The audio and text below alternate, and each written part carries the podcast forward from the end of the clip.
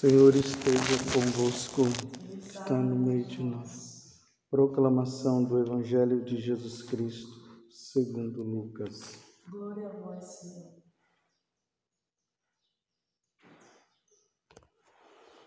Naquele tempo, Zacarias, o pai de João, repleto do Espírito Santo, profetizou, dizendo: Bendito seja o Senhor, Deus de Israel, porque visitou e redimiu o seu povo, fez aparecer para nós uma força de salvação na casa de Davi, seu servidor, como tinha prometido desde outrora, pela boca de seus santos os profetas, para nos salvar dos nossos inimigos e da mão de todos os que nos odeiam. Ele usou de misericórdia para com para com nossos pais, recordando-se de sua santa aliança e o juramento que fez a nosso pai Abraão, para conceder-nos que, sem temor e liberto das mãos dos inimigos, nós o sirvamos com santidade e justiça em Sua presença todos os dias da nossa vida. E tu, menino, serás chamado profeta do Altíssimo, pois irás adiante do Senhor para preparar-lhes os caminhos, anunciando ao seu povo a salvação pelo perdão dos seus pecados. Graça à misericordiosa compaixão do nosso Deus o sol que nasce do alto nos visitará, para iluminar os que jazem nas trevas e na sombra da morte, e dirigir os nossos passos no caminho da paz. Palavra da salvação. Glória a vós, Senhor.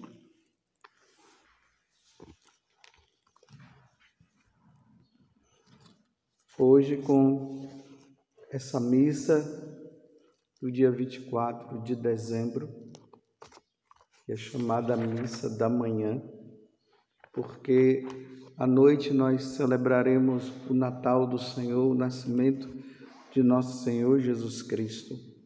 Aqui se encerra esse tempo do advento. E esse tempo do advento ele se encerra com Zacarias. Vamos recordar que Zacarias estava lá no templo de Jerusalém. Ele era sacerdote, que tem um detalhe, sacerdote ainda do Antigo Testamento. E no sacerdócio antigo eles se casavam.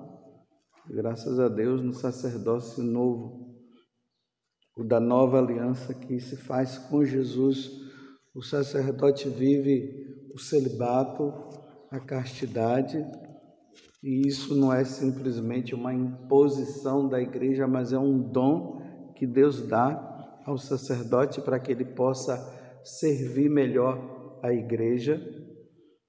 Então está lá é, Zacarias, ele oferecendo o sacrifício, e o anjo Gabriel apareceu para ele dizendo que Isabel, a esposa dele, que era estéril, iria se tornar mãe, iria engravidar.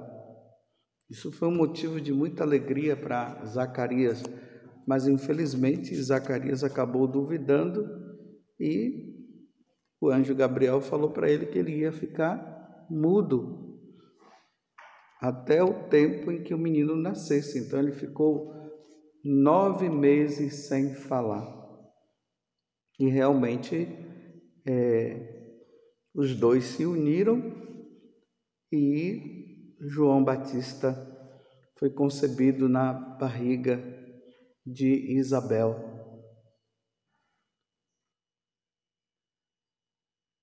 Então Zacarias ele voltou para casa, né? Tava mudo, as coisas não estava sabendo direito, mas Isabel ficou grávida. E hoje nós vimos aqui o que? A conclusão do nascimento. É, Zacarias, ele junto com Isabel, levaram o menino para ser circuncidado. Lá no Evangelho de ontem nós vimos justamente isso. Pergunta: quem será esse menino? Qual o nome dele? O nome dele não seria é, Zacarias, mas seria João, porque o próprio Gabriel, o arcanjo Gabriel, tinha falado que o nome dele seria João. E imediatamente nesse momento, os lábios, a boca de, a língua de Zacarias, ela se solta. E aí Zacarias fez essa bonita oração que geralmente nós sacerdotes, os religiosos e também os missionários e leigos que rezam a liturgia das horas, todos os dias nas laudes, na parte da manhã se reza essa oração. E é bonito saber que nesta noite, aquele que era invisível, a segunda pessoa da Santíssima Trindade, vai se tornar visível vai se tornar, virá no nosso meio. Como no, nessa oração de Zacarias, ele está dizendo, como tinha prometido desde outrora pela boca de seus santos os profetas, para nos salvar dos inimigos e da mão de todos quanto nos odeiam. E assim ele veio nos visitar uma visita diferente, não é simplesmente uma visita qualquer. Jesus agora vem nos tirar da escravidão. Vamos lembrar a escravidão do povo de Israel, os hebreus, lá no Egito. Foram 400 anos de domínio dos faraós e como os faraós escravizaram o povo hebreu o povo de Israel. E nesse tempo foram muitas orações sendo feitas, pedindo a Deus que Deus viesse tirá-los da escravidão. E Deus enviou quem? Deus enviou Moisés. E Moisés foi lá e tirou o povo da escravidão. Hoje nós estamos lembrando o novo Moisés. O novo Moisés vem hoje, Jesus Cristo ele vem nos tirar de uma escravidão diferente, é uma escravidão espiritual. Satanás, logo depois que o pecado entrou no mundo, Satanás nos escravizou, nos colocou nessa situação de escravos. Por permissão de Deus, sim. Dá para entender isso? Não dá. Mas o que nós podemos dizer é o seguinte: Deus deu essa permissão para Satanás nos tentar. E nessa tentação, com a graça de Deus, nós precisamos dar uma resposta a Deus e não permitir que Satanás seja o vencedor. Mas isso acontece de livre e espontânea vontade. Deus não impõe, Deus mostra. Eis que hoje te dou a bênção e a maldição. Se você ficar na bênção, você vai viver as alegrias da eternidade. Se você viver na maldição, você vai perder essa alegria e vai sofrer eternamente. Nós damos essa resposta. E essa visita de Jesus é para isso.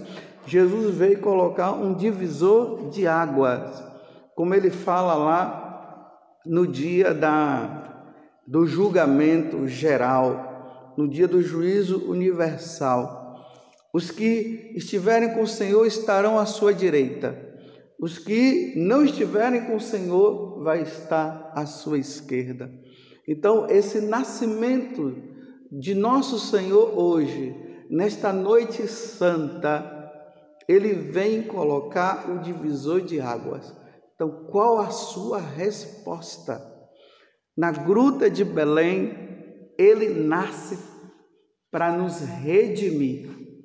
Ele nasce para apontar.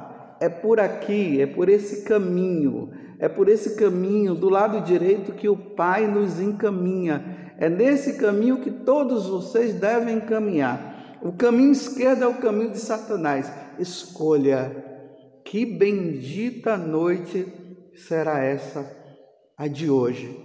Por isso, nosso coração deve se alegrar muito. Hoje é dia de muita alegria.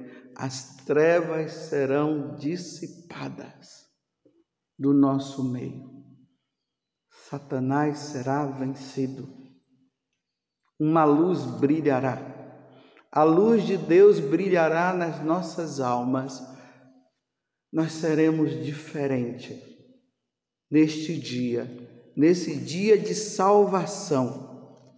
Aonde quer que você esteja nesse momento, prepara-te Prepara a tua alma, prepara o teu coração, prepara a tua vida. Assim como João Batista veio nos preparar para que nós pudéssemos estar com o coração aberto para o nascimento do Senhor, para a vinda do Senhor. Então, diante desta preparação que João Batista fez, vamos estar com o nosso coração aberto.